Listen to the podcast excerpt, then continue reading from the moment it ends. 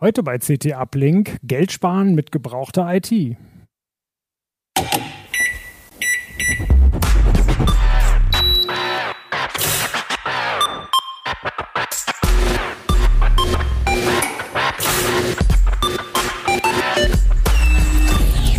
CT Uplink.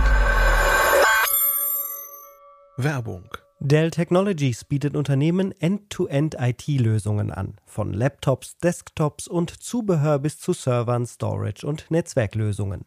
Egal über welchen Kanal, auf Dell.de, per Telefon oder auch direkt über WhatsApp, das Dell Technologies Beratungsteam arbeitet direkt mit Ihnen zusammen und geht auf Ihre speziellen Herausforderungen und Bedürfnisse ein.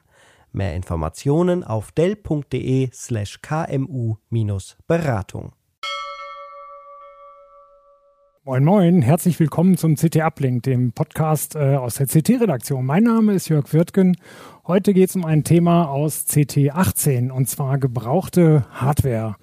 Äh, wie man dadurch Geld sparen kann und nicht nur Geld sparen, es ist ja auch nachhaltiger, gebrauchte Hardware zu kaufen. Wir haben uns äh, mit Druckern auseinandergesetzt, mit Notebooks, äh, mit Tablets, mit Smartphones äh, und mit PCs und können aber auch ein paar allgemeine Sachen, glaube ich, dazu noch sagen, die dann auch für Monitore und Spielkonsolen und sowas irgendwie gilt. Äh, die Gäste sind Rudi Opitz, Christian Hirsch und Steffen Herget. Ähm, habt ihr schon mal gebrauchte IT für euch privat gekauft?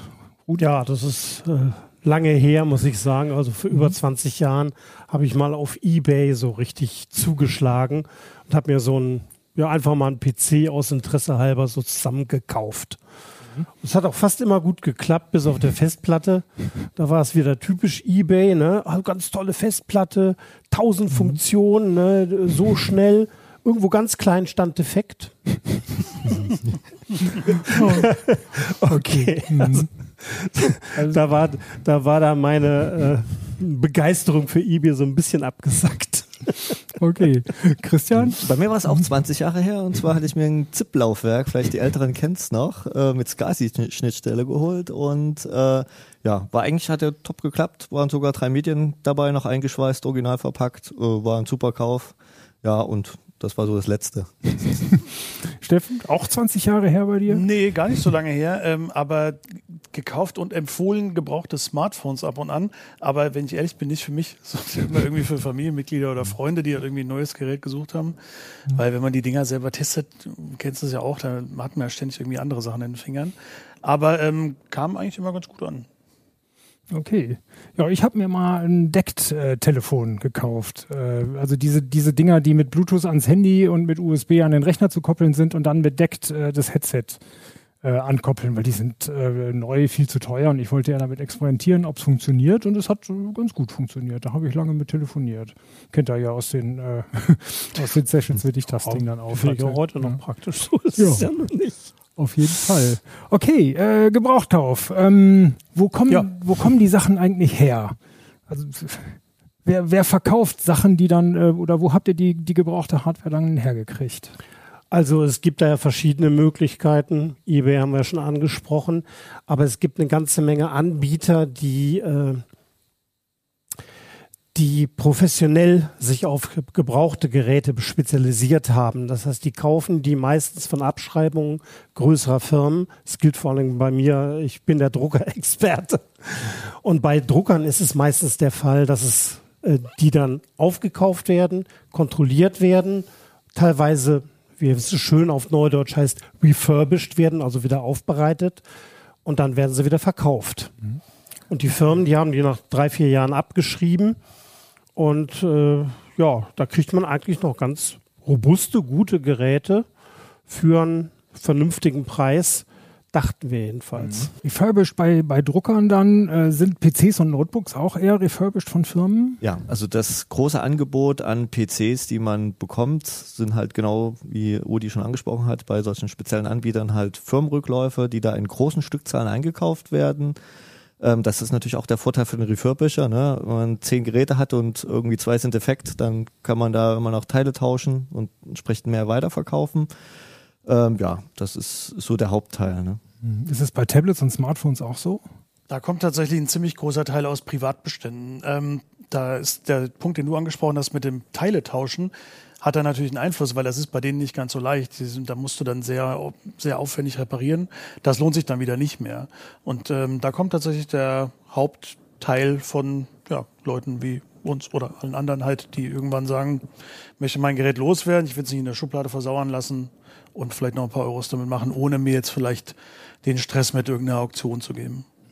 Das heißt, äh, ihr habt euch auch hauptsächlich refurbished Angebote angeguckt, also wo dann doch noch ein kommerzieller Händler auch dazwischen ist, der sich die Geräte anschaut, ein bisschen sauber macht, repariert und die schlimmsten Sachen aussortiert und gar nicht erst verkauft. Das hat ja auch einen großen Vorteil, ne? jetzt auch von rechtlicher Seite, weil wenn man es jetzt von privat kauft, also wirklich äh, bei eBay oder so, dann hat man halt eben meistens keine Gewährleistung, weil das ja ausgeschlossen werden kann und, und kein Rücktrittsrecht. Ne? Während wenn man jetzt von einem klassischen Händler kauft, hat man mindestens zwölf Monate Garantie oder Gewährleistung, was er gesagt. Ne? Manchmal sogar bieten die auch Garantieverlängerungen an, dass man halt auch bis zu drei Jahre auf Gebrauchtgeräte bekommt. Ne? Und das ist natürlich ein Schutz auch, nicht, dass man irgendwie, ne, man kauft hier einen Rechner, äh, schaltet den ein und stellt dann irgendwie fest, äh, der läuft gar nicht stabil und so weiter. Und dann hat man echt das Problem, sich wieder auseinanderzusetzen, weil das jetzt schon ein Mangel, der schon da war und so weiter. Und das hat man dann alles, fällt dann mhm. alles weg. Habt ihr euch mal so Preise äh, verglichen bei eBay von Privatleuten zu kaufen und bei, äh, von den Refurbishern? Kann man da überhaupt sparen, wenn man das ganze Privatkaufrisiko auf sich nimmt? Ähm, also was die Drucker angeht, auf jeden Fall. Gerade jetzt im Augenblick, weil ich hatte schon mal vor oh, zehn Jahren, habe ich schon mal einen äh, Artikel gemacht, gebrauchte Drucker, das sind hauptsächlich natürlich Laserdrucker, die in Firmen eingesetzt werden, aber das sind dann auch robustere Geräte und die lohnen sich schon, weil die sehr lange haltbar sind. Also wenn die nach drei, vier Jahren abgeschrieben sind, sind die immer noch richtig gut sollte man also meinen, beziehungsweise meistens ist es auch mhm. so. Aber die Preise im Augenblick sind völlig durcheinander geraten, weil äh, es ist natürlich die Corona-Zeit dazwischen gekommen, mhm. dann daraufhin sind alle im Homeoffice gelandet. Und gleichzeitig sind die ganzen Lieferketten zusammengebrochen. Das heißt, die Hersteller konnten Neugeräte oft nicht liefern oder immer nur sporadisch. Nie die, die man haben wollte. Mhm.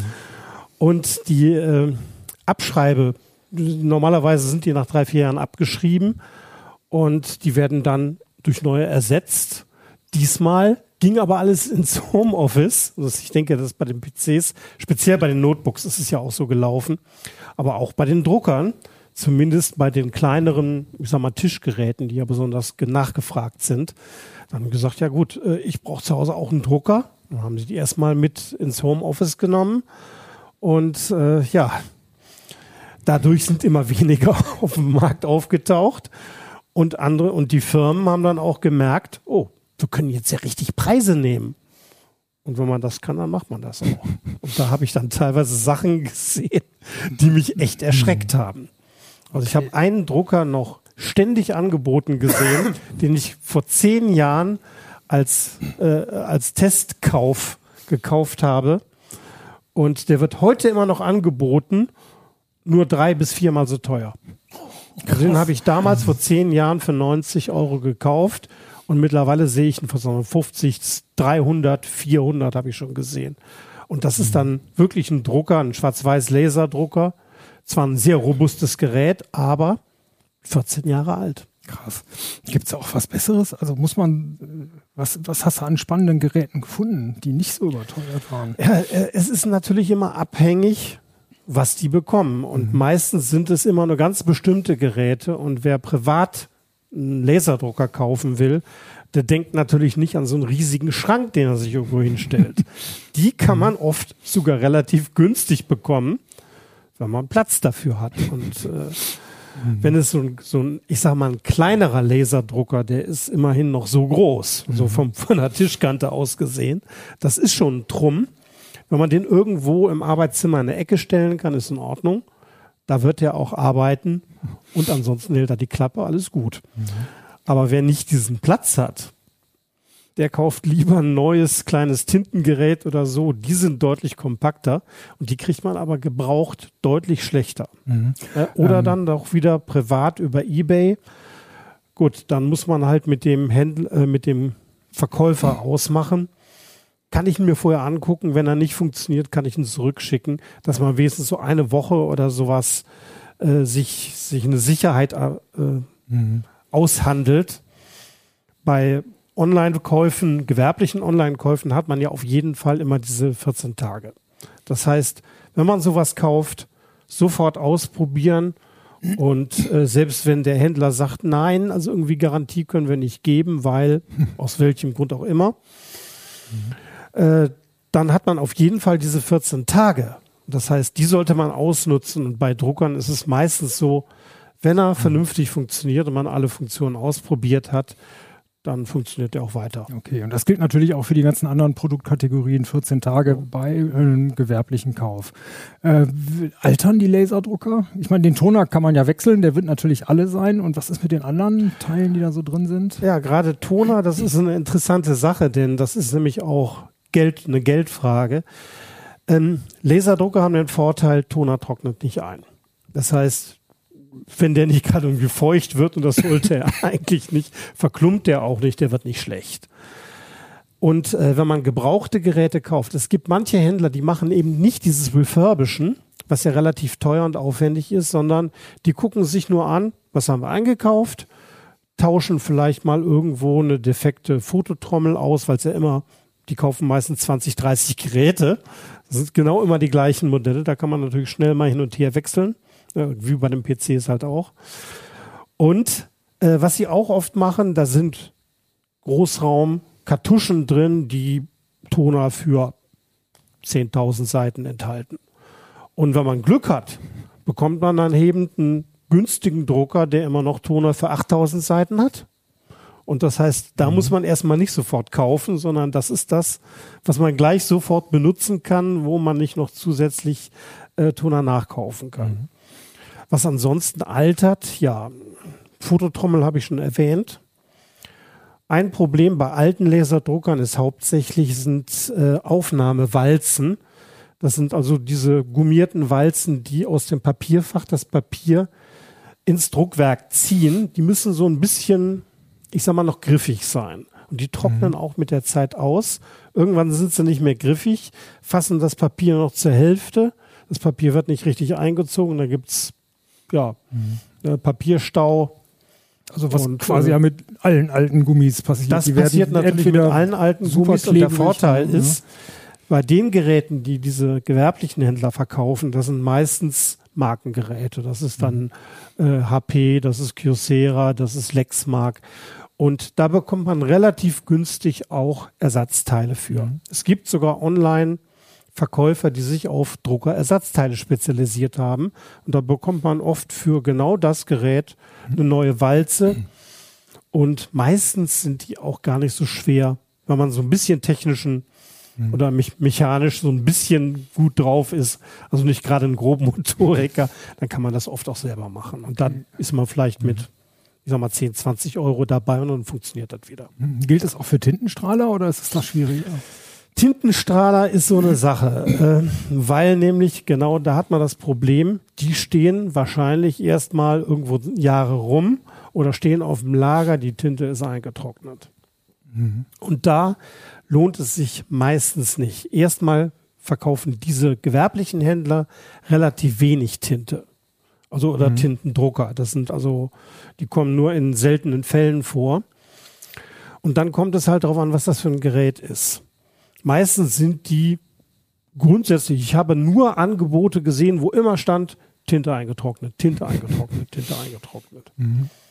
Das muss nichts heißen. Man kann Glück haben, sowas auch wieder frei zu bekommen. Mhm. Nur für diese Geräte lohnt es sich meistens nicht. Das sind alles Patronendrucker. Und um Düsen wieder frei zu kriegen, muss man die Tinte einsetzen. Das ist nämlich das beste Lösungs- und Spülmittel überhaupt. Mhm. Aus mehreren Gründen. Mhm. Und äh, wenn ich so eine teure Patrone nachkaufe und die Hälfte mhm. schon wieder nur für Spülen verbrauche, dann lohnt sich das nicht. Mhm. Es gibt aber in den mhm. letzten Jahren auch eine ganze Menge, wo diese Tintentankdrucker verkauft wurden. Äh, mhm. Epson waren, die waren die ersten, die sowas richtig verkauft haben. Äh, Canon ist da auch mittlerweile ziemlich gut im Markt. Bei denen lohnt es sich durchaus, mhm. eventuell sowas zu machen. Wobei bei Canon kann man eventuell noch schnell mal einen neuen Druckkopf reinsetzen, dann ist wieder gut. Bei Epson, die haben ein anderes Druckverfahren, da muss man ein bisschen Geduld mitbringen. Aber ich habe das gerade durchexerziert mit einem uralten Drucker, der schon lange wieder bei uns im Schrank stand, wenigstens über ein Jahr. Und ich wollte ihn eigentlich wegschmeißen, habe ich gedacht, probier's doch noch mal aus. Es geht. Nur, es kostet viel Tinte. Nur wenn man diese Tintentankgeräte hat, wo wenigstens 70 oder sogar 140 Milliliter Tinte für 5.000, 6.000 Seiten drin ist, da stört das überhaupt nicht. Da lohnt sich dann wirklich auch mal, okay, ich lasse dem ein bisschen Zeit, ich reinige, ich warte, ich reinige, ich mache dies, ich mache das. Und wenn man Glück hat, hat man da einen funktionierenden Drucker wieder. Okay, wie ist bei den anderen äh, Tintenstrahlherstellern? Trocknet die Tinte ein oder gibt es dann Also, Austausch äh, Kopf? Der, der große Unterschied ist, ähm, es gibt ja eigentlich nur noch vier. Mhm. Das ist also HP und Canon. Die beiden machen dieses Bubblejet-Verfahren. Das heißt also, dass die Tinte erhitzt wird und eine Gasblase befördert dann die Tinte aus der Düse. Äh, die sind so gebaut, die werden ja immer wieder erhitzt. Das heißt, diese Druckköpfe halten sowieso nicht so lange. Die äh, altern deutlich schneller, sind aber demzufolge auch gut wechselbar. Es gibt viele günstige von diesen Druckern. Wenn man eine Tinte oder eine Patrone auswechselt, wechselt man auch gleich äh, den Druckkopf aus, weil der Druckkopf nämlich direkt auf der Patrone sitzt. Das ist natürlich klar. So einen Drucker kann man kaufen. Man muss sich dann eben neue Patronen holen, kriegt auch gleich neue Dru Druckköpfe, setzt sie ein und die Dinger funktionieren dann. Okay. Ja, bei den etwas besseren ist meistens der Druckkopf so gestaltet, dass man den auch relativ schnell wechseln kann. Man sollte gucken, wie viel kostet so ein Ersatzdruckkopf. Lohnt sich das überhaupt oder lohnt es sich vielleicht doch lieber ein neues Gerät zu kaufen? Bei Brother und Epson ist es was anderes. Die benutzen das Piezo-Verfahren. Da wird nichts erhitzt, sondern Piezos sind ja äh, Kristalle, die sich unter Spannung verformen und äh, dadurch wesentlich besser steuerbar sind. Und diese Druckköpfe, die halten das Druckerleben lang. Das wissen die Druckerhersteller auch. Die sind so verbaut, falls ein Druckkopf mal kaputt ist, ist das ein Totalschaden. Also es lohnt sich definitiv nicht. Das Problem bei diesen Druckköpfen ist, da darf unter Himmels Willen, da darf kein Gas mit drin sein. Weil, wie gesagt, die haben nicht viel Hub. Die können zwar Flüssigkeiten zusammendrücken, die spritzen dann raus, aber wenn da eine Glasblase, äh, eine Gasblase drin ist, dann wird nur die Gasblase komprimiert. Die Flüssigkeit spritzt aber nicht aus der Düse raus. Das heißt, das Gas ist eigentlich das, was bei diesen Druckköpfen äh, den Druckkopf blockiert. Das ist gar nicht mal die eingetrocknete Tinte. Und das Also- bedeutet, man muss Tinte einsetzen und diese Hersteller entgasen ihre Tinte. Das ist also das Gegenteil von dem, was, äh, was eine Seltersflasche, äh, also was, was Mineralwasser hat, wo man auftritt und es macht pssst, dann bilden sich Gasblasen. Wenn man aber die Flüssigkeit entgast, kann die auch mal Gasblasen auflösen. Und genau das machen die Druckerhersteller. Und deswegen ist die Tinte die beste Reinigungsflüssigkeit. Und das Problem ist dabei, wie gesagt, ich habe es gerade ausprobiert, man muss reinigen, man muss reinigen. Dann muss man sagen, okay, jetzt lasse ich ihn erstmal stehen, ich mache ihn aus, ich warte das Wochenende ab, morgen, übermorgen mache ich nochmal ein paar Reinigungsvorgänge, mache erstmal einen Testdruck wieder. Und dann sieht man, dass das nach und nach besser wird. Aber man muss auch wirklich Geduld haben und warten, dass eben die Tinte in den Druckkammern äh, vielleicht ein bisschen von dem Gas wieder auflöst, dann bei der nächsten Reinigung äh, rausbefördert. Und ähm, ja, wenn man Glück hat, kriegt man so auch richtig alte wieder frei. Aber äh, es ist mühsam. Es ist mühsam, es ist nicht sicher, ob es funktioniert und äh, eigentlich sind es dann ja unkalkulierbare Kosten, weil man halt irgendwie, man weiß nicht genau, wie viel Tinte Ja, deswegen, man da durchhauen deswegen muss, sage ich, es lohnt sich wirklich ne? nur für Tintentankgeräte, Ja. Mhm. wo man 70 Milliliter für 10, 12 Euro bekommt. Mhm. Da lohnt es sich. Es lohnt sich eben nicht für äh, kleine Tintendrucker mit diesen kleinen Patronen. Mhm. Da sind 5 Milliliter drin. Zweimal gereinigt ist das Ding schon wieder leer. Naja, ich übertreibe jetzt, aber Mhm.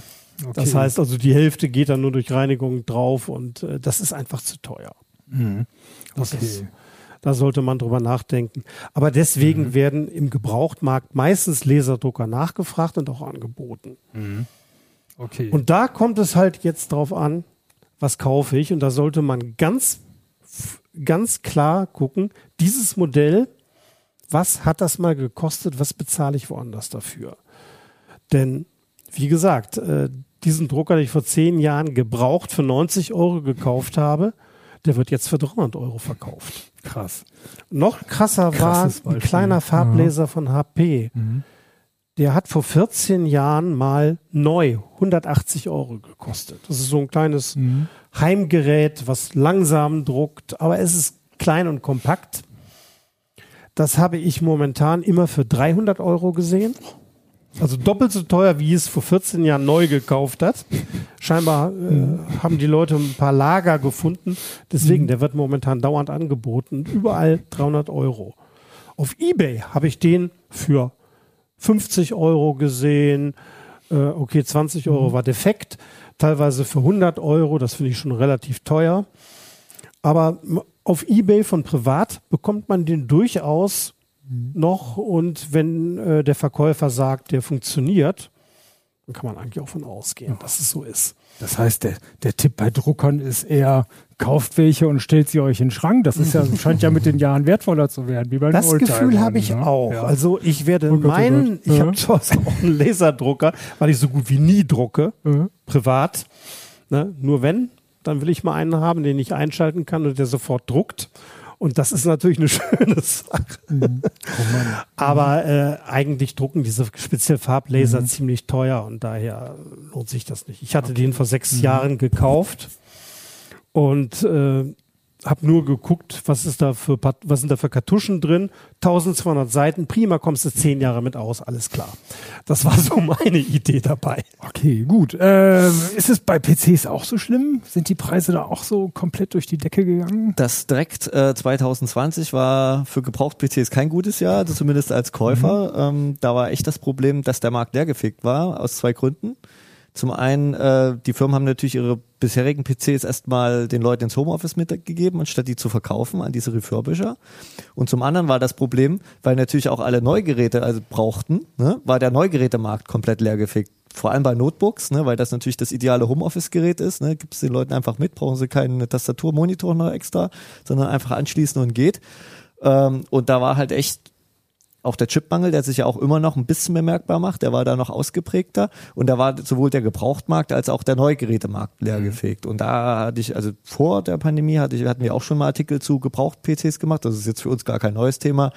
Ne? Und da war das eigentlich immer entspannt, da hat man schon so für 100, 150 Euro eigentlich ganz ordentliche Sachen gekriegt und schon ab 200 Euro war man eigentlich immer auf der sicheren Seite. Und 2020 war das wie leergefegt und da gab's halt nur irgendwelche, ja, ich sag mal, Schrattelkisten, wo ich schon vom Ansehen und den technischen Spezifikationen, komme ich ja später nochmal drauf, gesehen habe, das ist jetzt einfach sinnlos überteuert für 400, 500, 600 Euro, wo ich mir gedacht habe, da kriegst du ein Neugerät, was, was, was besser ist, ne, für. Ne? Hast du die denn auch gekriegt, die Neugeräte, oder war der Markt dann leer? Das war halt das Problem. Ne? Das war halt dann sehr schwer, aber das hat sich eigentlich relativ gut wieder entspannt, so wie die letzten anderthalb Jahre. Also das ist jetzt kein Problem mehr, vor allem nicht dieses Jahr. Ähm, und dadurch hat sich auch eben der Gebrauchtmarkt wieder schon seit Ende letzten Jahres wieder deutlich mehr beruhigt. Ne? Wir sind noch nicht wieder bei dem Level, wie wir vor der Pandemie waren vom Preis, aber man, wir haben ja auch hier ein schönes Schnäppchen für 111 Euro dabei gehabt.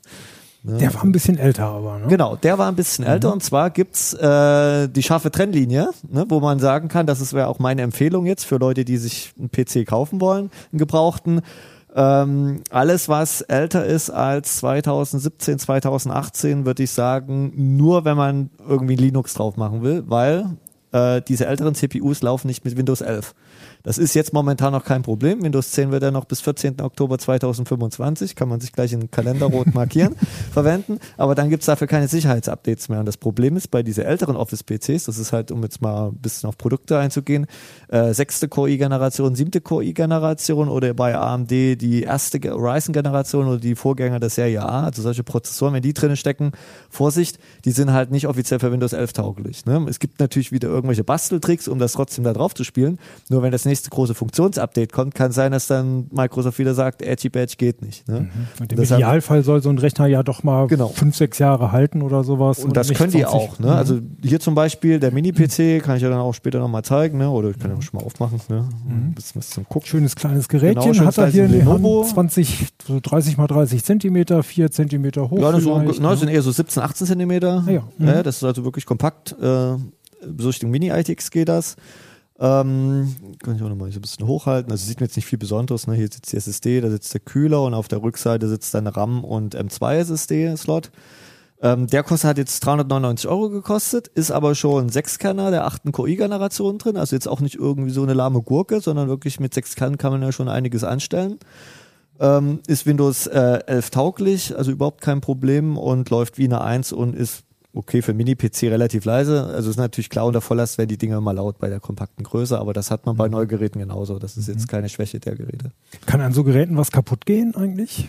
Ja, wie bei jedem PC, ne? Also d- zum Glück, der, die Sache Festplatte ist rausgefallen. Ne? Also das ist auch so ein Tipp von mir, wenn man irgendwo liest Festplatte bei einer Produktbeschreibung, würde ich ko komplett einfach die Finger von lassen. Also immer darauf achten, SSD und wenn eine SSD, dann am besten 256 Gigabyte, sonst wird's halt mit dem Platz zu knapp. Ähm, aber ansonsten, was kaputt gehen kann, sind natürlich bewegliche Teile. Das ist so das Erste, was meistens kaputt geht. Das sind halt CPU-Lüfter und so weiter.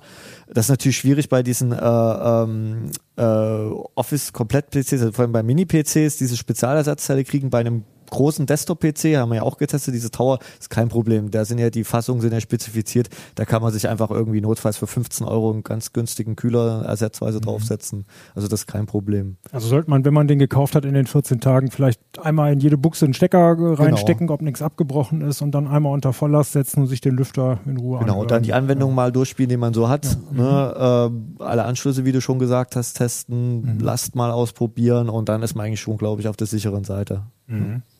Okay, äh, kann man selber was reparieren oder was ist mit, wenn die SSD jetzt doch zu klein ist, eine 64 Gigabyte SSD, aber sonst stimmt alles an dem Angebot. Also bei Desktop-PCs ist das überhaupt kein Problem. Die sind ja zum Zusammenbau quasi gedacht. Äh, da kann man sich ja für, kriegt man ja für, für 100 Euro eine, eine Terabyte, für 500, äh, für 50 Euro ungefähr eine 500er. Äh, Das ist überhaupt kein Problem. Also wer einen Schraubendreher richtig rumhalten kann, der kriegt das eigentlich hin. Wobei bei diesen Business-PCs alles noch viel einfacher ist. Die haben meistens hier so Schnellverschlüsse. Da kann ich also die SSD hier einfach so ohne einen Schraubendreher in die Hand zu nehmen rausnehmen. Oh, Das sind halt eben genau. der große Vorteil, warum man die eben Zuhörer und Hö- äh, Hörerinnen, Christian nimmt hier jetzt Ja. einfach was raus. Äh, genau und mit Schnellverschluss. Sowieso ohne Schraubenzieher alles aufgemacht. Ne? Genau, Also man ja. muss es noch Das ist-. Ja. Das ist ein Riesenvorteil, warum wir empfehlen, bei einem Refurbish, also bei einem Businesshändler auch zu kaufen, weil eben da diese Business-PCs verkauft werden und die sind halt im Unterschied zu den Consumer-PCs, wie wir sie auch nennen, viel wartungsfreundlicher und das ist halt ein Riesenvorteil von den Geräten. Die sind auch eben einfach robuster. Ne? Das ist hier ein richtiges Metallgehäuse, nicht irgend so ein Plastikbomber und das macht sich einfach halt dann bezahlt bei sowas. Wie sieht's bei Notebooks aus? Ist es da ähnlich? Bei Notebooks wird schwieriger. Ähm, da geht ja immer der Trick, äh, der, äh, Entschuldigung, der, der Trend immer mehr zu kleiner, flacher, leichter. Und das ist natürlich dann kontraproduktiv. Ne? Die haben dann keine Wartungsklappe unten mehr und diese dann irgendwie spezielle äh, Schrauben, die man nicht, wo man nicht spezielle Schraubendreher braucht. Oder bei, bei ganz flachen, schicken Geräten ist ja RAM und SSD direkt, also die, die Speicherchips direkt auf dem Board aufgelötet. Und dann braucht, muss man ja das Board tauschen. Und das sind halt mehrere hundert Euro. Und es lohnt sich halt nicht, zum Beispiel ein Notebook für 600, 700, 800 Euro zu kaufen, gebraucht. Und dann für irgendwie 300, 400 Euro das Board tauschen zu müssen. Das ist halt völlig, also da, ich sage immer, das ist wie beim Neukauf, ist völlig egal, gebraucht PC, neu PC, kauf das, was du brauchst und spar nicht und denk nicht so, ja, ich könnte ja in zwei, drei Jahren vielleicht den Dual-Core durch einen Quad-Core ersetzen oder so oder da könnte ich ja vielleicht nochmal aufrüsten. Kauf schon für das, was du in den nächsten drei, vier Jahren machen wirst. Das ist einfach viel besser, weil man hat bei diesen gebraucht, obwohl es ein Gebraucht-PC ist, die Garantie halt aufs komplette System mit installierten Betriebssystem, mit Treibern. Also wenn irgendwo was zickt, kann man innerhalb dieser zwölf Monate immer zum Händler gehen und sagen, hier geht nicht, kümmere dich drum. Das ist ein riesiger Vorteil. Okay, geht bei Notebooks mehr kaputt? Was ist mit dem Akku Ja, da? das Akku ist natürlich ein Verschleißteil, muss man ganz klar sagen. Ne? Obwohl jetzt keine mechanische Komponente, ne? Äh, ist ein ganz klares Verschleißteil. Wenn sie Und sich aufblähen, sind sie ganz schön ja, mechanisch. dann ist aber auch höchste Zeit, sich drum zu kümmern, ne? nicht, dass dann die Wohnung abfackelt oder so. Äh, Aber ja, das ist das große Problem. Die meisten Gebrauchtanbieter äh, schreiben halt nicht dazu, wie viel Prozent Akkukapazität da noch vorhanden ist. Und man sagt ja so typischerweise nach drei bis fünf Jahren sind halt die meisten Akkus eben breit, typischerweise. Sehr, egal, ob man sie jetzt dauerhaft am Strom gehängt hat, lassen hat oder eben nicht oder meinetwegen bei austauschbaren Akkus woanders hingelegt hat, das altert einfach. Ne? Na klar, altert stärker, wenn man nicht jetzt immer nur so drei Prozent nutze, dann wieder volle Kanne auflade und das quasi jeden Tag dreimal mache, altert der viel schneller. Ähm, da kommt es halt drauf an, ne? wenn bei vielen Businessgeräten, ne, da ist wieder den Modulare angelegt, da ist es oft relativ einfach, einen Ersatzakku zu bekommen, so für 40 bis 100 Euro, hängt ein bisschen vom Modell ab. Bei jetzt, sage ich mal, was so Richtung Apple-mäßig geht, so diese schicken, flachen Ultrabooks, äh, kann es halt sein, dass man halt irgend so einen Service-Dienstleister nochmal äh, irgendwie 40, 50 Euro oben drauflegen muss, damit die einem das Gerät aufschrauben und äh, das austauschen. Hm. Wobei ja auch, äh, wenn der Akku platt ist, heißt es nicht, dass er gar nicht mehr geht, sondern ja. dass er eine kürzere Laufzeit hat. Das muss man also genau. wahrscheinlich erstmal ausprobieren, wie da ja. so überhaupt das ja, die eigene Anwendung für ist. Ne? Ja. Mhm. Okay. Ähm, ich denke mal, bei Notebooks ist es auch so, mhm äh, wenn ich sowieso vorhabe, das als Arbeitsplatzgerät zu nehmen, da würde ich sowieso wahrscheinlich sagen, ich brauche eh nur das Netzteil und wenn der Akku dann noch fünf Minuten als äh, äh USV funktioniert, ist mir das auch recht.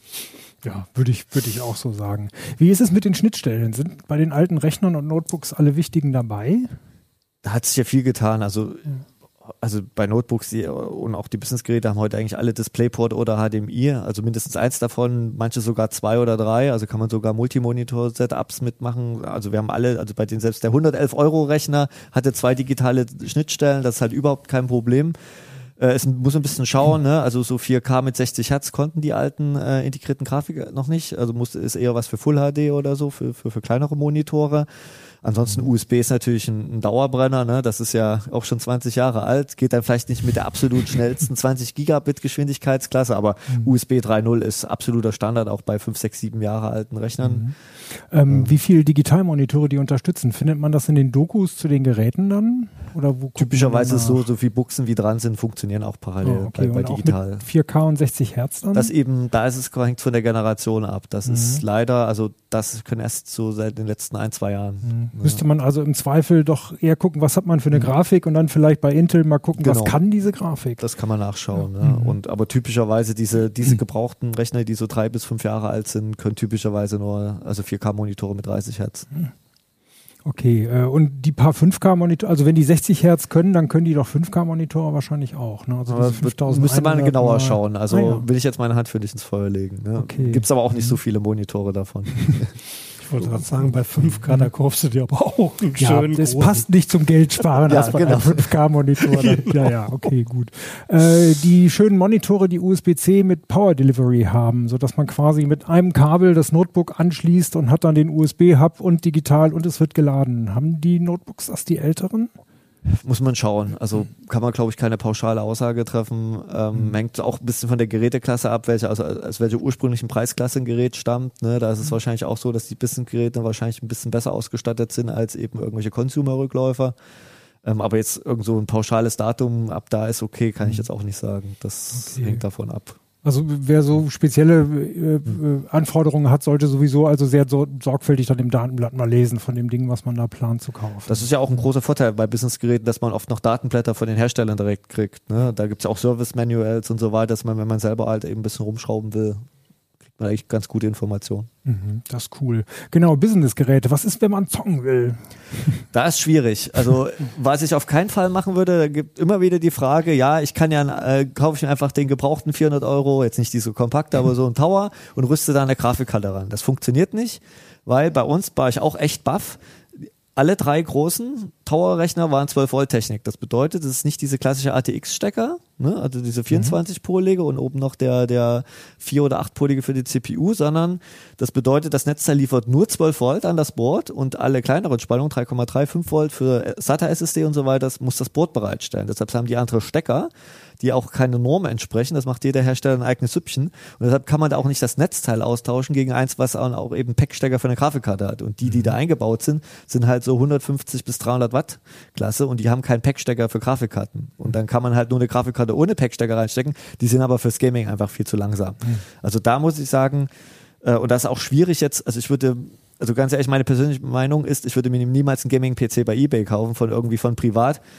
wer weiß, was derjenige mit dem Ding gemacht hat. Hat er das die letzten drei Jahre zum Mining verwendet, die Grafikkarte dann Dauervolllast gemacht? Hat er da übertaktet? Ne? Hat er da irgendwie rumgebastelt? Das ist ein Riesenrisiko und so ein Gaming-PC gebraucht kostet ja dann auch ein bisschen Geld, wenn da eine gute Grafikkarte drinsteckt, weil die Grafikkartenpreise sind zwar inzwischen schon wieder ein bisschen gesunken, aber halt noch nicht auf dem Niveau, wie es mal vor, früher war. Und da muss man, kann man, kann schon sein, dass man da locker 1000 Euro für so ein Ding oder 800 rechnen muss. Und da muss ich ganz ehrlich sagen, das wäre mir zu hohes Risiko einfach.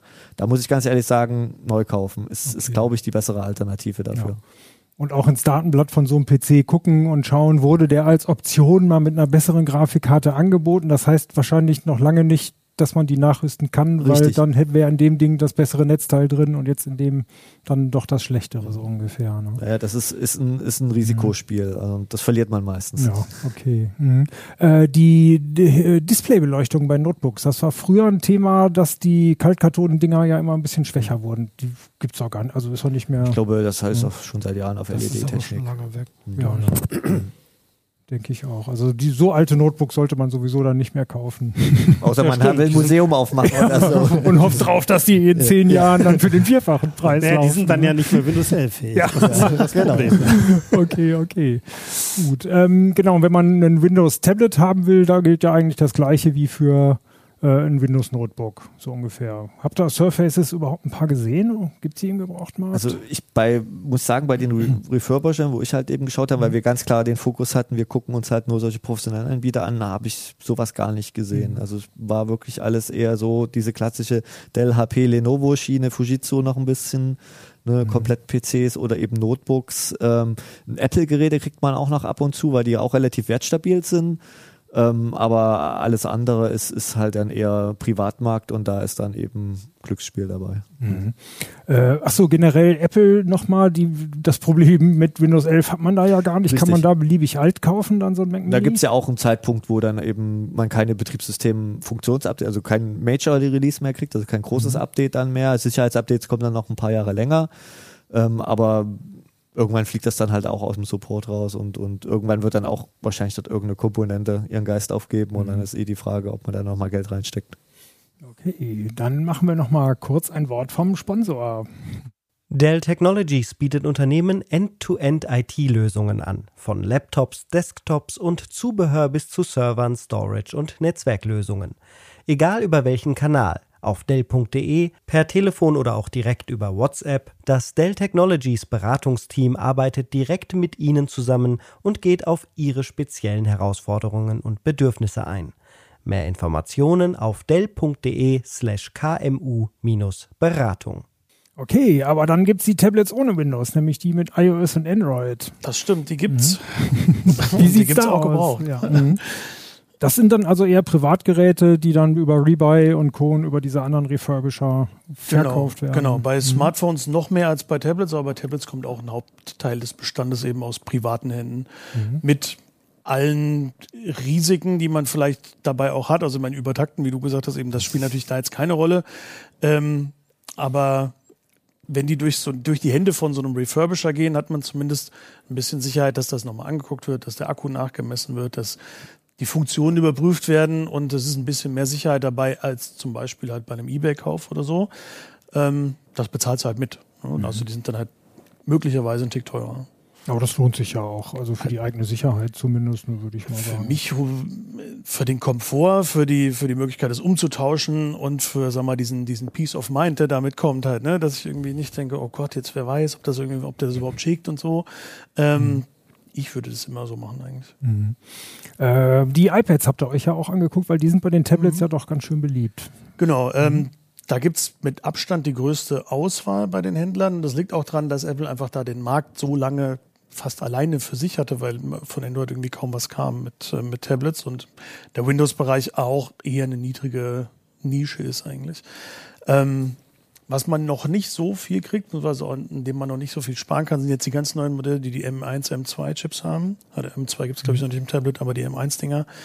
Ähm, Braucht es aber meiner Meinung nach auch nicht zwingend, weil das ja immer noch iOS oder iPad-OS-Geräte sind und kein, sagen wir mal, vollwertiges Betriebssystem haben. Ich finde die Power da drin dann für die Sachen, die die allermeisten Leute machen, fast verschenkt. Und da kann man dann ruhig irgendwie ein, vielleicht ein zwei Jahre altes iPad Air, iPad Pro nehmen und ist damit noch locker auf der Höhe so. Gerade wenn man vielleicht eh nur Zeitschriften lesen will oder ein bisschen Streaming-Filme oder sowas, dann reicht ja auch wirklich ein älteres Gerät. Ne? Genau, und man hat eben dieses mal, beruhigende Hintergrundwissen, dass Apple zwar nicht genau sagt, wie lange es Updates gibt für die Geräte, aber man natürlich jetzt aus einem sehr langen Erfahrungsschatz da irgendwie seine Infos ziehen kann. Das heißt, ich kann schon davon ausgehen, dass das mindestens fünf Jahre sind, oft auch mal ein sechstes oder so, wo ich noch die neueste Version vom Betriebssystem und auch die Sicherheitspatches kriege. Und anders als bei Android, ich krieg's halt dann, wenn es fertig ist und kann es dann installieren und ich muss nicht warten, bis jetzt irgendwie vielleicht noch der Provider das durchgewunken hat und der, äh, und der Hersteller nochmal gesagt hat, okay, bitteschön. ähm, also ich weiß, okay, jetzt gibt's eine neue iPadOS-Version, installiere ich, fertig. Das heißt natürlich nicht, dass wenn ich so ein fünf Jahre altes Ding habe, dass das alles noch genauso schnell läuft wie vorher und dass vielleicht auch manches neue Feature einfach nicht unterstützt wird, weil meinem Tablet halt irgendwas hardwaremäßig fehlt. Gut, muss man mhm. eben dann durch. Es ist ja dann doch ein älteres Gerät, weil von so langen Zeiten bei der Benutzung wie jetzt hier von PCs oder von deinen Druckern reden wir da meistens nicht. Also bei Tablets noch ein bisschen länger als bei Smartphones. Die sind ja immer noch so zwischen zwei und drei Jahren werden die in der Masse benutzt, obwohl es eigentlich auch länger ginge. Bei Tablets ist es ein bisschen länger, aber auch nicht so viel. Mhm. Aber da ist ja auf jeden Fall der Akku auch immer der limitierende Faktor. Ne? Genau. Wenn du bei diesen Händlern, wie sie auch alle heißen, Rebuy, Refurbished, Backmarket, As Good As New und so, die haben alle ein relativ großes und auch relativ stabiles Angebot. Ähm, kaufst, wird dir in der Regel dazu gesichert, dass der Akku noch mindestens 80 Prozent von der Originalkapazität haben soll. Ähm, das wird auch in der Regel nachgemessen dort. Falls das mal nicht so ist, ähm, wenn er ankommt und du siehst, oh, das ist aber irgendwie, da ist was komisch, gib's halt lieber zurück, tausch um oder lass dir dein Geld wiedergeben. Ähm, sonst kann man natürlich dort auch Akkus tauschen, aber wenn man das selber machen will, ist es schon Arbeit und mit ungewissem Ausgang, weil da vieles verklebt ist in den Gehäusen gibt es aber ein relativ großes Netzwerk. Also A kannst du natürlich zum Hersteller gehen oder bei Apple in die Stores oder Samsung bietet das zum Beispiel auch an mit Repair-Centern. Aber auch in so Handyläden oder so kannst du dir da auch helfen lassen. Mhm. Äh, Apple und Samsung kaufen ja auch beim Neukauf äh, Altgeräte auf und refurbischen die selber. Ist genau. Andere Hersteller wahrscheinlich auch. Ich, das mag jetzt gar nicht. Ähm, ja. wie, hab, habt ihr da mal Erfahrung? Ähm, ich habe mir das Angebot bei Apple selber auch angeguckt, ähm, weil die in ihrem Online-Shop halt so eine eigene Refurbished-Ecke haben. Manche Modelle tauchen da nicht mehr auf, weil sie zu alt sind. Von manchen, zum Beispiel vom iPad Air, gab es die von dem von vor zwei Jahren. Ich habe selber so eins, das läuft irgendwie tipptopp noch. Die kleine Speicherversion, 64 Gigabyte, die ist halt, die gibt's ziemlich häufig. Und dann wurde der Sprung gemacht von 64 auf 256, deutlich teurer. Und die gibt es viel, viel weniger. Auch bei Apple selber und auch bei den Stores. Ähm, da muss man immer gucken, es ist so ein bisschen wie auf den Markt gehen. Was ist gerade so im Angebot heute, ne? Und was ist vielleicht auch irgendwie tagesaktuell, was kostet es heute, ne? Mhm. Und wenn man so eine Anschaffung, gerade von so Mobilgeräten, ich hab, weiß jetzt nicht genau, wie das bei, bei euren Kategorien ist, es lohnt sich total, wenn ich weiß, ich möchte mir was zulegen, den Preis von verschiedenen Plattformen über so ein paar Wochen zu beobachten, weil das teilweise enorm schwankt. Und äh, was ich jetzt gerade nochmal hier vor der Sendung habe ich nochmal oben reingeguckt, was ich nicht ganz verstehe und was ich nochmal bei den Anbietern nachfragen möchte, ähm, da werden manchmal Originalpreise angegeben, die völlig aus der Luft gegriffen sind. Das heißt, ich habe vorhin von einem Smartphone vom Google Pixel 5 nachgeguckt, das ist knapp zwei Jahre alt, hat damals 600 30 Euro gekostet. Wird jetzt angeboten für 530 im Zustand irgendwie sehr gut, was nicht unbedingt immer so sehr gut ist. Und da stand dann halt mhm. ähm, minus 52 Prozent, weil es hätte über 1000 Euro gekostet. Ja, wann denn? also, keine Ahnung. Und es mhm. lohnt sich wirklich, da ein bisschen länger auf die Preise zu gucken und nicht so irgendwie da zum Impulskauf zu. Also man musste auch schauen, bei den PCs war es aber so, zum Beispiel zu dem Zeitpunkt, wo wir gekauft hatten, und als dann das Heft erschien, waren schon zwei Geräte nicht mehr erhältlich. Ne? Mhm. Sind schon rausgekommen, weil natürlich haben die, äh, also diese Refurbisher bei PCs größere Stückzahlen, ne? die kaufen da halt 50, 100 Stück auf, aber wenn die halt wegverkauft sind, ist das halt raus. Ne? Dann muss man halt schauen. Gibt natürlich immer wieder Nachschub. Ne? Also man sollte erstmal genauso, wie, wie Stefan sagt, erstmal beobachten, gucken, wo liege ich, auch verschiedene Händler, vielleicht gibt's das gleiche Gerät woanders zu einem günstigeren Preis oder mit einer besseren Ausstattung. Muss man mhm. mal schauen. Ne? Also das ist wie beim Neukauf, ne? da vergleicht man ja auch. Ja. Finde ich auch wichtig, auf jeden Fall, ja. Wie sieht es mit anderen Tablets aus? Android-Tablets? Android-Tablets gibt es auch ein gewisses Angebot ähm, von denen, die relativ aktiv in dem Markt waren. So Samsung gibt es relativ viele, so von der Tab S bis zur Tab S6-Reihe kann man eigentlich noch ganz gut kaufen. Ähm, Lenovo gibt es immer mal wieder von Huawei eher ältere Modelle, weil die haben natürlich jetzt dann irgendwann das Problem gehabt mit dem Zugriff auf die Google-Dienste, wo man da überlegen muss, brauche ich das, möchte ich das. Ähm, ja, wie gesagt, der Löwenanteil des Marktes ist tatsächlich das iPad. Bei Android-Tablets ist es noch so, da sind die Hersteller noch nicht ganz so transparent wie bei Smartphones oft mittlerweile, dass man weiß, wie lange die noch Updates bekommen. Die sind, man hat das Gefühl, ein bisschen stiefmütterlich behandelt, immer mal wieder. Und wie gesagt, es ist nicht immer so klar, wenn, auch wenn ich ein aktuelles Modell kaufe, man muss wirklich den Leuten das aus der Nase ziehen, wie lange das jetzt irgendwie Updates bekommt und Funktionsupdates mhm. oder Sicherheitsupdates, große Android-Patches.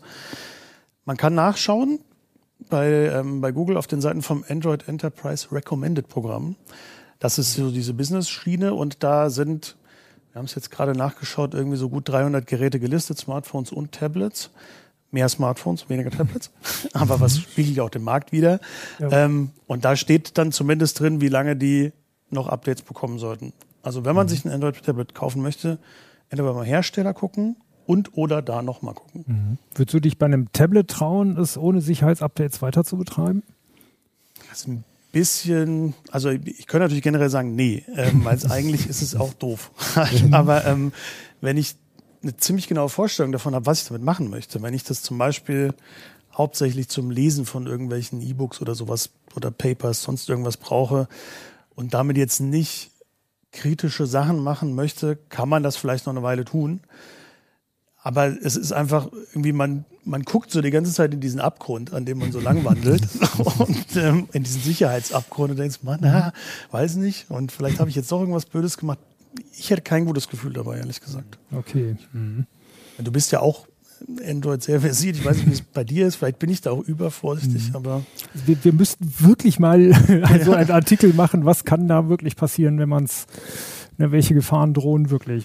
Wir haben es bisher noch nicht hingekriegt, den Artikel mal zu machen. Das müssten wir wirklich machen. Aber bei, bei Smartphones würden wir es wirklich nicht empfehlen, weil man es wirklich nee. nicht weiß, was da ist, weil man da auch vielleicht seine Banking-Software drauf hat und irgendwie Zwei-Faktor-Dinger und auch, ich meine, auf dem Tablet kann man ja noch so einen Fake-Google-Account, selbst ja. wenn der irgendwie abgegriffen wird, ist auch egal. Genau, und zum ja. Beispiel, du machst kein, kein mhm. kontaktloses Bezahlen damit oder sowas. Und mhm. dann genau. sind, das sind schon wieder so Sachen, also wenn da keine Updates mehr kommen, sorry, dann möchte ich das nicht mehr.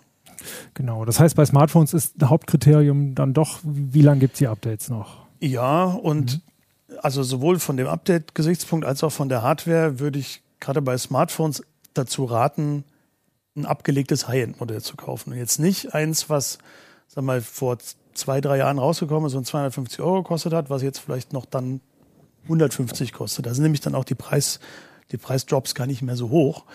Sondern nimm lieber eins, was vor zwei Jahren vielleicht 1000 Euro gekostet hat und was jetzt für 700 Euro verkauft wird oder 650 vielleicht irgendwie. Dann hast du prozentuell viel gespart, hast aber ein Gerät, was noch ein super Display hat, was bei der Kamera noch richtig gut ist und für das du mal, falls der Akku dann doch in die Knie geht in einem Jahr oder sowas, noch leichter auch was bekommst. Mhm. Und Plus, so, du hast den Update-Aspekt normalerweise auch da besser. Mhm. Und auch so in puncto WLAN 6 und, ja, und, und ja. 5G sind die Dinger ja noch immer ein Jahr vor den anderen auch voraus. Ja, 5G finde ich nach wie vor jetzt kein K.O.-Kriterium, aber mhm. ne, ich meine, ich würde ja immer noch, wenn ich mir jetzt ein gebrauchtes High-End-Gerät kaufe, schon 500, 600 Euro vielleicht ausgeben, vielleicht auch mal 400 Euro. Aber es ist ja trotzdem viel Geld. So, und dafür kriege ich ja jetzt auch schon Mittelklasse-Geräte, die das können, wenn ich die neu kaufe. Mhm. Äh, wenn es um Nachhaltigkeit geht, gibt es ja immer das Fairphone. Gibt es das auch gebraucht eigentlich? Das gibt es auch gebraucht, aber ähm, da spart mhm. man gar nicht so viel. Ähm, wir haben das irgendwie durchgerechnet, das waren dann so 40, 50 Euro, die man mhm. da vielleicht irgendwie bei einem ein, zwei Jahre alten Gerät spart. Muss man sich überlegen, ob ich das dann noch ob das dann so viel Sinn ergibt, das zu tun. Mhm. Oder ob ich dann vielleicht doch ein Neugerät kaufe dann. Mhm. Ähm, schön ist halt, dass das Fairphone eins der wenigen ist mit Wechselakku. Gibt es noch irgendwie ein paar Gigasets, so diese Samsung X-Cover, diese Outdoor-Serie, die kannst du das auch irgendwie relativ einfach dann einfach einen Akku auswechseln. Ähm, ist schön, wenn man das machen kann. Aber ja, wie gesagt, wenn man bei so einem offiziellen Händler kauft und sich relativ sicher sein kann, dass der Akku durchgemessen worden ist und irgendwie ja noch eine gewisse Kapazität hat, kommt man damit normalerweise auch mit einem fest verbauten noch ganz gut klar. Okay, und sonst lohnt es sich auch vorher bei YouTube mal gucken, wie kann man den Akku wechseln oder so. genau, YouTube oder ja. guckst bei iFixit ähm, ja. und ja. hast dann eine schöne Schritt-für-Schritt-Anleitung. Wie gesagt, immer mit dem, man muss da schon ein bisschen gucken, weil du oft das Gehäuse dann aufwärmen musst, um diesen Kleber zu lösen mhm. und es dann nachher auch wieder so zusammenkriegen, dass den Wasserschutz, auf den würde ich danach vielleicht nicht mehr vertrauen. Also teilweise vielleicht schon vorher nicht. Aber mhm. ähm, wenn ich das, wenn ich selber so ein Gerät so erhitzt habe und den Kleber gelöst und den, den Akku gewechselt und klebt das wieder zu, vielleicht reicht mein Selbstvertrauen nicht, aber ich, ich will es danach nicht mehr ins Wasser werfen. Genau, man kann immerhin, wenn man es vor dem Kauf macht und traut sich das nicht zu, nimmt man halt ein anderes Modell, so ja. ungefähr. Äh, demnächst will die EU ja sagen, USB-C müssen die Handys können. Mhm. Äh, mhm. Ist es dann jetzt überhaupt noch ratsam, sich ein Apple mit dem Lightning-Stecker zu kaufen, oder?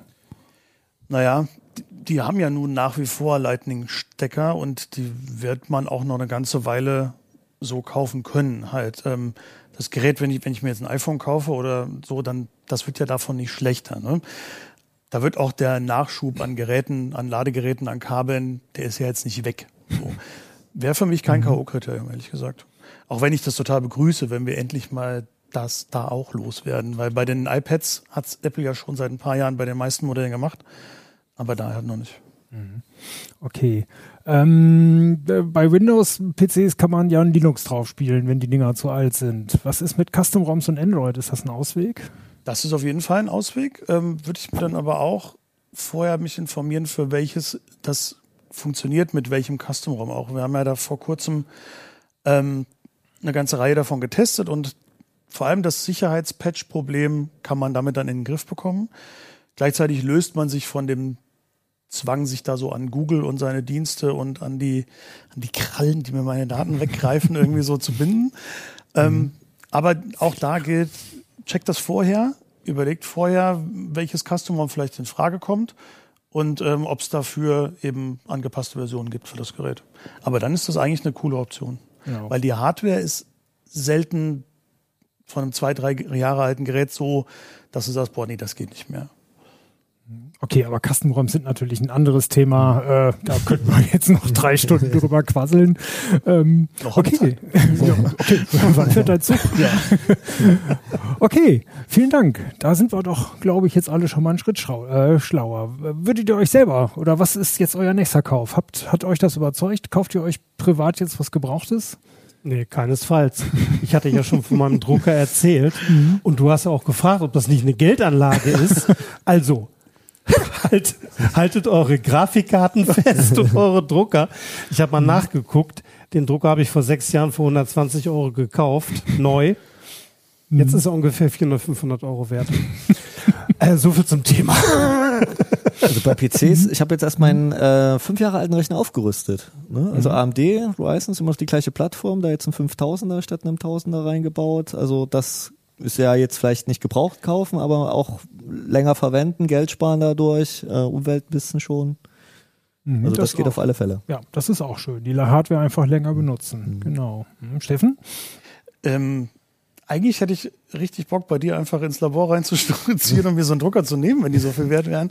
Aber ähm, meine Drucker halten tatsächlich nicht so lange. Ich kaufe immer diese billigen Tintenpatronen-Dinger und wundere mich dann, dass sie so schnell kaputt sind. Ähm, da wäre vielleicht so ein gebrauchter Laser schon was Cooles, aber dann warte ich vielleicht ein bisschen, bis die es Preise gibt, abkühlen. Es gibt auch höherwertigere Tintendrucker. Also ich bin jetzt aufs Medium nicht festgelegt. Hauptsache, das zaubert was aufs Papier. Können wir nochmal drüber reden. okay, jo, vielen Dank. Ähm, das war ein Thema aus der CT18, die gerade noch am Kiosk liegt. Äh, weitere Themen. Der Haupttitel ist Windows und Linux. Zusammen sind sie stärker. Das passt ja wieder genau dazu. Also da geht's um Ticks, äh, Tipps und Tricks, wie man das gemeinsam auf eine Festplatte oder eine SSD kriegt. Gaming-Notebooks, neue. Wir kaufen ja lieber gebraucht. Ganz spannend. Mobilfunktarife ab 20 Gigabyte für Leute, die da richtig viel machen wollen eine FAQ zu E-Autos, wo wir damit aufräumen, äh, was gegen diese Dinger spricht. Da spricht nämlich verdammt viel für inzwischen. Und Kollege Michael Link hat sich angeschaut, was diese Schlaftrecker eigentlich beim Schlafen so alles trecken und wie gut und wie schlecht sie sind. Und noch viele spannende andere Sachen findet ihr in der CT18. Äh, Im Abo natürlich wäre es am allerbesten, digital oder ähm, sonst holt ihr euch die einfach. Ähm, Letzte Woche im CT-Uplink, vorige Woche, da ging es um äh, den Turing-Test. Braucht man den eigentlich noch, äh, um intelligente KIs festzustellen? Ich habe da mal in die YouTube-Foren reingeguckt. Äh, ein paar von euch, wir hatten ja da am Ende gefragt, äh, welche KIs sind eigentlich außer Science-Fiction-Literatur besonders interessant und erhaltenswert. Da kamen tatsächlich ein paar Tipps und auch ein paar Lesetipps. Ähm, Max Ziebel schrieb, der philosophierende Toaster aus Red Dwarf, den fand er besonders spannend. Hennigen 256 Jahre schrieb äh, Travelers und Race by Wolves und Automata. Fand er auch interessante Auseinandersetzungen und Filme und Race by Wolves ist eine Serie, glaube ich. Ne? Weiß ich gar nicht. Äh, jedenfalls auch spannende Geschichten. Ralf Kieschnick äh, ähm, empfahl, wenn man ein Herz hat für Türen mit Herz, also das kam ja vor da, der sollte mal das Buch geklont von Michael Marshall Smith äh, sich durchlesen. Das sollte ganz interessant sein. Ansonsten hat sich da eine spannende kleine Diskussion entwickelt. Wir haben in dem Podcast immer hauptsächlich von, äh, von Intelligenz geredet und ist so ein bisschen dem Bewusstsein gleichgesetzt, aber das sind natürlich unterschiedliche Dinge. Dinge und äh, die Begriffe Persönlichkeit und Empathie, die man Menschen zuordnet und vielleicht auch ein paar Tieren und vielleicht keiner KI, das müsste man alles mal genauer auseinanderdröseln. Da habt ihr völlig recht, äh, aber da brauchen wir dann noch ein paar Folgen Ablink, um das ordentlich zu machen. Jan-Peter äh, Rühmann schrieb, er findet die Forschung an KIs interessant, aber er ist gegen den Einsatz in der Realität von diesen Dingern ich bin auch dafür, dass wir hier als normale Menschen sitzen bleiben und uns hm. nicht durch Roboter ersetzen oder durch äh, Journalisten, Automaten, sodass wir nicht mehr gebraucht werden. Aber so okay. einen denkenden Toaster? Denkender Toaster wäre wiederum ganz okay. Ja. das geht noch. Oder der Eierkocher, der die Eier, Denken der selber weiß, weil sie fertig sein sollen. Ja. Okay, wir, wir hoffen, ihr hattet Spaß. Viel Spaß, ein schönes äh, Wochenende wünschen wir euch und ja. hoffentlich bis zum nächsten Mal. Tschüss. Tschüss. Ciao. Ciao.